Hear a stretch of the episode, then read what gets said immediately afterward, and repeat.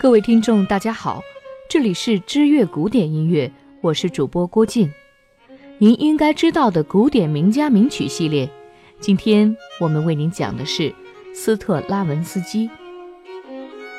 斯特拉文斯基长寿很了不起。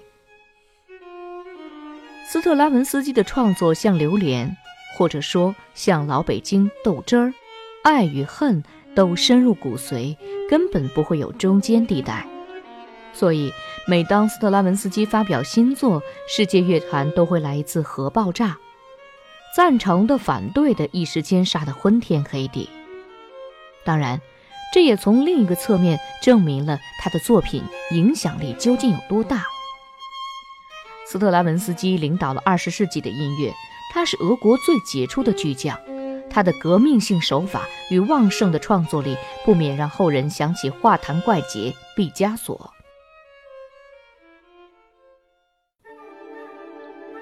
斯特拉文斯基1882年出生于俄国圣彼得堡的西方奥拉宁邦，父亲是圣彼得堡皇家歌剧院的第一男低音歌手，母亲是一位出色的钢琴手，有着超一流的视奏能力。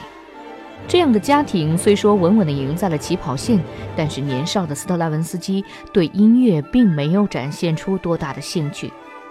直到他进入圣彼得堡大学，结识了林姆斯基科萨科夫，才决心做一名正式的作曲家。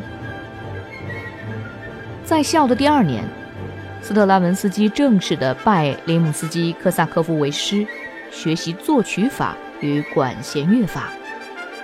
一九零八年，他二十六岁时完成管弦乐曲《焰火》。《焰火》是为恩师里姆斯基科萨科夫的女儿的婚礼所做的。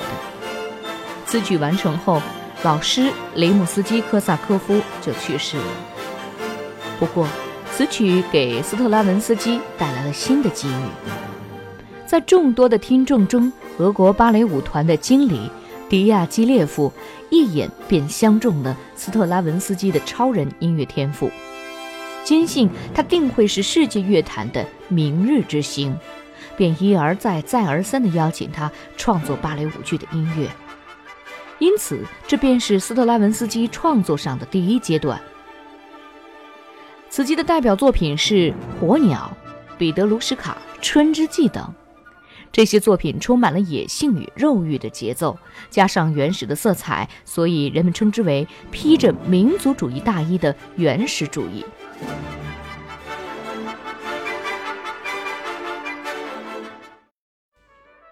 斯特拉文斯基创作的第二阶段被后人称之为新古典主义，期间的代表作有歌剧与神剧融合的《奥狄普斯王》，舞剧《神师阿波罗》。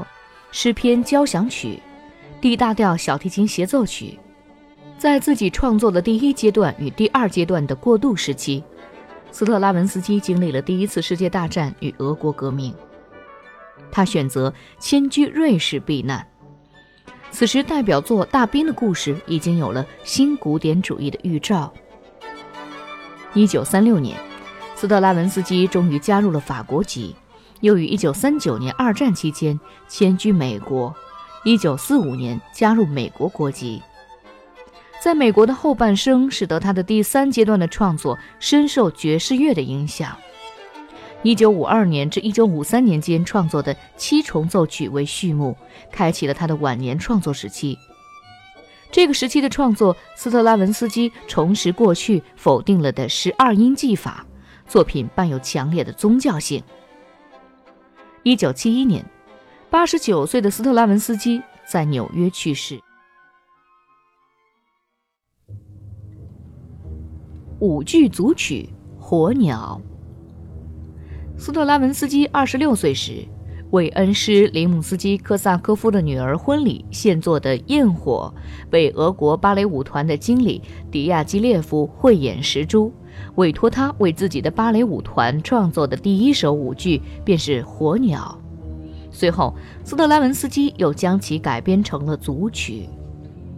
《火鸟》是斯特拉文斯基创作第一阶段民族原始主义三部舞曲的第一部。舞剧《火鸟》于1910年在巴黎歌剧院首演，佛金担任舞蹈指导。俄国芭蕾舞团演出获得了巨大的成功，可以说这是斯特拉文斯基一生的辉煌的起点。舞剧《火鸟》的剧情大致如下：伊凡救助了一只火鸟，为了感谢他，伊凡得到了一只闪闪发光的羽毛。忽然景色转暗，一座城堡显现了。大门前十三个美如天仙的少女，她们挥舞着从树上摘下的金苹果。少女见到伊凡，把金苹果送给他，便匆匆地离开了。伊凡陡然间明白，这是魔王施咒的城堡，他以此来囚禁过往的人们。伊凡决定为民除害，他走进城堡与魔王决斗。魔王原本是法力无边的，却因为伊凡手中的羽毛而失去了能力。接着，火鸟出现了，递给伊凡一个箱子。火鸟告诉伊凡，箱子里装着魔王的命运。伊凡打开箱子，发现里面有一枚蛋。伊凡敲碎了这个蛋，魔王到底是灰飞烟灭，古堡也随之消失了。被囚禁的少女们获得了自由，其中那位最美丽的少女与伊凡喜结连理。斯特拉文斯基于1919年将舞剧《火鸟》。改编成了管弦乐组曲，包含了七段音乐。第一段序曲，夹着弱音器的大提琴与低音琴演奏怪诞的序曲，木管、铜管乐器呈现出夜色中的魔王世界。第二曲《火鸟之舞》，火鸟闪烁着金色的光在空中盘旋。第三曲《火鸟变奏曲》。此段是舞蹈中的变奏，所以与传统意义上的主题与变奏无关。此段音乐的描写魔王的宫廷、金苹果树都是魅惑众人的幻术而已。